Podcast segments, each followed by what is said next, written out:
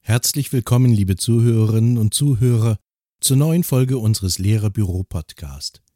Heute dreht sich alles um das Thema Kamishibai.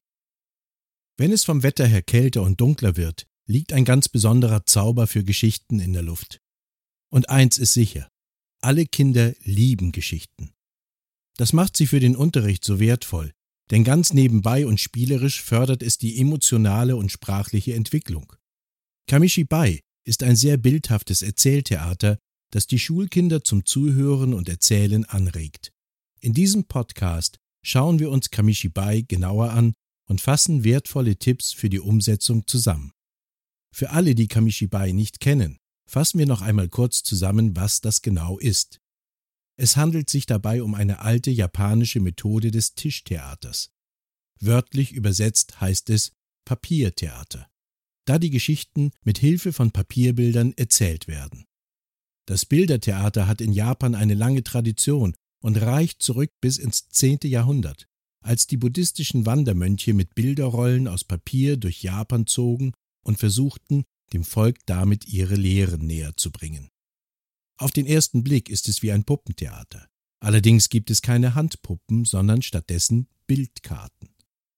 Das Theater selbst besteht aus einem transportablen Rahmen mit seitlichen Klappen. Dieser ist meist aus Holz. Wir verlinken in den Shownotes hochwertige Kamishibai-Theater aus Holz. Der Rahmen hat zwei Seitenschlitze oder einen Schlitz von oben. Dort werden die großen Bildkarten eingesteckt. Die Rahmenbühne wird meist auf einen Tisch gestellt, sodass gewährleistet ist, dass alle Schüler und Schülerinnen gute Sicht auf die Bildkarten haben. Für den Verlauf der Geschichte wird jeweils eine Bildkarte von oben oder von der Seite, je nach Art, in den Rahmen geschoben. Im Mittelteil erscheint dann jeweils das Szenenbild, zu dem ein Erzähler spricht und die gesamte Dramaturgie entwickelt. Weil die Bilder unbewegt bleiben, heißt das Kamishibai auch Erzähltheater. Die Bildkarten erzählen meist eine fortlaufende Geschichte und werden nacheinander in den Rahmen eingeschoben. Passend zu den Bildkarten trägt ein Erzähler oder eine Erzählerin die Geschichten vor. Der größte Vorteil von Kamishibai liegt in der Sprachförderung. Das Erzählen einer erfundenen Geschichte erfordert einen anderen Sprachgebrauch als das faktuale Erzählen. Kinder erfahren dadurch einen ganz neuen Zugang zur Sprache und können ihren Wortschatz erweitern. Das Erzähltheater fördert jedoch auch die Kreativität, das Sprechen vor großen Gruppen und die Verarbeitung von Emotionen. Außerdem ist das Erzähltheater einfach und schnell aufgebaut. Das Kamishibai kann an jeden Lernort unkompliziert mitgenommen werden und braucht keinerlei technische Anbindung, wie zum Beispiel Strom. Damit können Sie den Unterrichtsort frei wählen und auch einmal draußen auf der Wiese oder auf dem gemütlichen Kuschelteppich aktiv werden. Als Lehrkraft benötigen Sie lediglich ein Bilderset und den Kamishibai-Rahmen und können sofort loslegen. Es lässt sich zudem sehr einfach und leicht verstauen und aufbewahren. Was auch noch heraussticht, sind die individuellen Fördermöglichkeiten. Das Kamishibai kann sehr gut an die sprachlichen und kommunikativen Fähigkeiten der einzelnen Schüler und Schülerinnen angepasst werden. Je nach Bildlesefähigkeit sind die Bildersets unterschiedlich lang bzw. komplex. Sie können sowohl an Inhalte, Themen wie auch Tempo und Wortschatz selbst angepasst werden. Als Lehrkraft können Sie weiterführend unterschiedliche Arbeitsweisen und Methoden einsetzen, zum Beispiel die klassische Lehrererzählung oder das Lehrer-Schüler-Gespräch, Kommunikationsförderung oder Kombination mit darstellendem Spiel, Schreibanlässen oder DAZ-Angeboten. Sofern Sie die Schüler und Schülerinnen als Erzähler in Szene bringen, lernen diese auch grundlegende Kompetenzen im Präsentieren, freien Sprechen und in Mimik, Gestik und Körpersprache. Sie fördern die Kreativität, wenn im Bereich Kunst zum Beispiel eigene Bildersets hergestellt werden, die dann zum Bühneneinsatz kommen. Fassen wir die vier Vorteile noch einmal kurz zusammen. Dazu gehören kreative Sprachförderung der Schüler und Schülerinnen, der flexible Einsatz, die individuellen Fördermöglichkeiten und die variationsreiche Unterrichtsmethodik. Doch wie läuft jetzt ein Kamishibai-Erzähltheater genau ab? Worauf muss ich bei der Durchführung achten? Die erzählende Person sollte sich die Bildkarten gut einprägen können, beziehungsweise hinter dem Kamishibai eine kleine Merkhilfe liegen haben oder selbst auf die Bildkarten gucken können.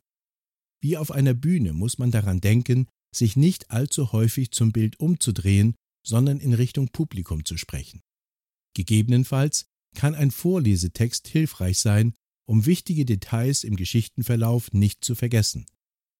Die Karten sind in der richtigen Reihenfolge geordnet, um den Erzählfluss nicht unnötig zu unterbrechen. Wenn ein Schüler, eine Schülerin erzählt, ist es unter Umständen hilfreich, wenn ihm beim Kartenwechsel geholfen wird. Alle Zuschauer müssen eine gute Sicht auf das Erzähltheater haben. Darum sollte das Kamishibai möglichst groß gestaltet werden. Achten Sie auch auf eine gute Beleuchtung. Sind die Schüler und Schülerinnen schon vertraut mit der Methode, so kann man die Geschichte an spannender Stelle unterbrechen und mögliche Weiterentwicklungen in interaktiver Form besprechen. Was im Vorfeld noch geklärt werden muss, ist die Rollenverteilung. Sind die Schüler und Schülerinnen ausschließlich Zuschauer und Zuschauerinnen oder haben sie eine eigene Rolle? Wie definiert man die Rolle? Welche Requisiten versetzen einen Schüler, eine Schülerin in eine Rolle? Was tut eigentlich ein Zuschauer, eine Zuschauerin? Welche Aufgaben haben die Kinder als Zuschauer und Zuschauerinnen? Eine Sache sollten Sie unbedingt vermeiden. Auf keinen Fall sollte man als Erzähler, Erzählerin in die Rolle wechseln und aus der Geschichte heraus pädagogisierend oder erzieherisch wirken. Innerhalb der Geschichte kann man mit einfachen Fragen oder Handlungsaufforderungen ein dialogisches Erzählen anstreben und so die Zuschauer und Zuschauerinnen aktiv und sprachfördernd einbeziehen. Hier ist das gesamte Spektrum an Fördermöglichkeiten denkbar, sei es das häufige Vorsprechen neuer schwieriger Wörter, das Frage-Antwort-Spiel oder das Erfinden und Formulieren von Antworten, wörtlicher Rede, alternativen Spielhandlungen. Insgesamt lässt sich sagen, dass man sich dem Zauber dieser Art des Erzählens kaum entziehen kann. Zu reizvoll ist die gelungene Darbietung einer spannenden Erzählung in dem schönen Holzrahmen mit den liebevoll gestalteten Bildern. Kartensets für Geschichten und Märchen gibt es in großer Auswahl für verschiedene Themen, Altersstufen und Anlässe. Wir verlinken eine Auswahl in den Show Notes. Hier ist aber auch der eigenen Kreativität keine Grenze gesetzt. In einem Kunstprojekt können Sie zum Beispiel mit der Klasse selbst eine Geschichte gestalten. Das aktuell beliebte Kamishibai ist darauf ausgelegt, kreativ und sprachanregend zu wirken. Die Schüler und Schülerinnen können in unterschiedlichster Weise agieren, mithelfen, Rollen einnehmen und aktiv werden. Sprache kann so ganz natürlich als Emotionsträger wirken und gefördert werden.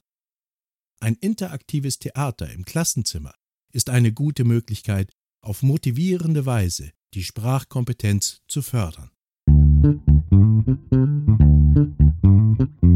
Das war Ihr Lehrerbüro-Podcast zum Thema Kamishibai.